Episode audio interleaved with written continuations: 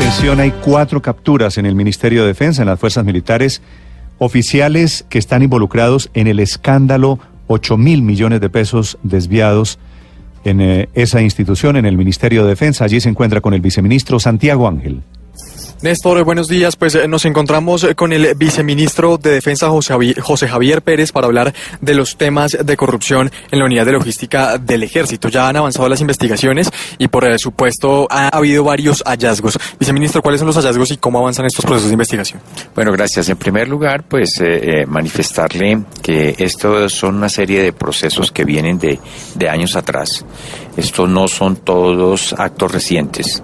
Nosotros desde el 2014 aproximadamente hemos venido denunciando algunas irregularidades de tipo administrativo de corrupción básicamente algunos funcionarios de la agencia logística. La agencia logística está dividida en regionales, una regional en el norte, en el sur, en el occidente, etcétera, y eh, hemos denunciado y esto ha sido una iniciativa de la agencia. En la agencia se han detectado los casos y ante la fiscalía, la procuraduría y la contraloría hemos denunciado casos de corrupción que son varios.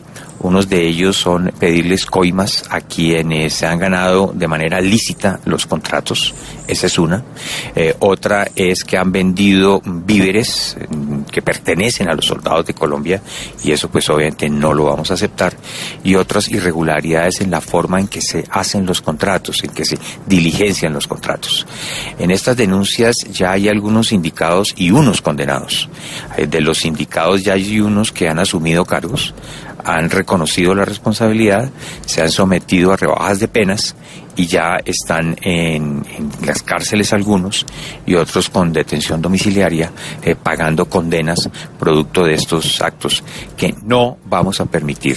Nosotros tenemos la responsabilidad con el país, con los soldados de Colombia, de que ningún acto de corrupción puede estar en la agencia logística y somos los primeros, los líderes que estamos mostrándole al país y mostrándole a los organismos de control toda esta serie de novedades. Viceministro, parece un momento difícil para las Fuerzas Armadas no solamente con eh, los problemas en la agencia de logística, sino también en los problemas de las agencias de inteligencia, eh, como lo reveló la revista Semana el pasado fin de semana. ¿Cuál es el mensaje para los colombianos? El mensaje para los colombianos es que esta es una organización muy grande y es una minoría, minoría absoluta quienes enlutan el esfuerzo de una gran masa de hombres y mujeres que quieren trabajar por este país.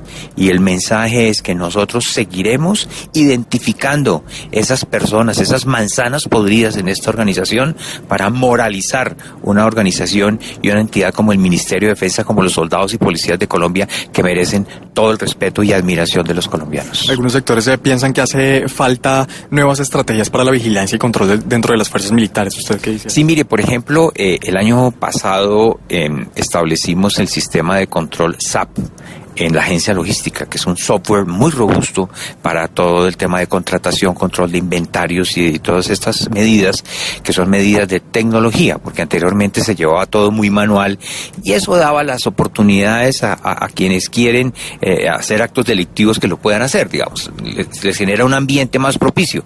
Con todas estas medidas de tecnología, pues obviamente estamos cerrando las posibilidades de que eso se haga. Pues señor viceministro, muchas gracias eh, por estar aquí en Mañanas Blue de información, Néstor, desde el Ministerio de Defensa. En total son 29 procesos que se están investigando dentro de las Fuerzas Armadas por posibles hechos de corrupción en la unidad de logística. Cuatro personas capturadas y cerca de 8 mil millones de pesos que no aparecen, de dineros que debían ser invertidos en alimentos, en enseres, en toda la logística para los militares en las diferentes regionales. Y son hechos que se suman a los recientes escándalos de corrupción dentro de las fuerzas. Santiago Ángel, Blue Radio.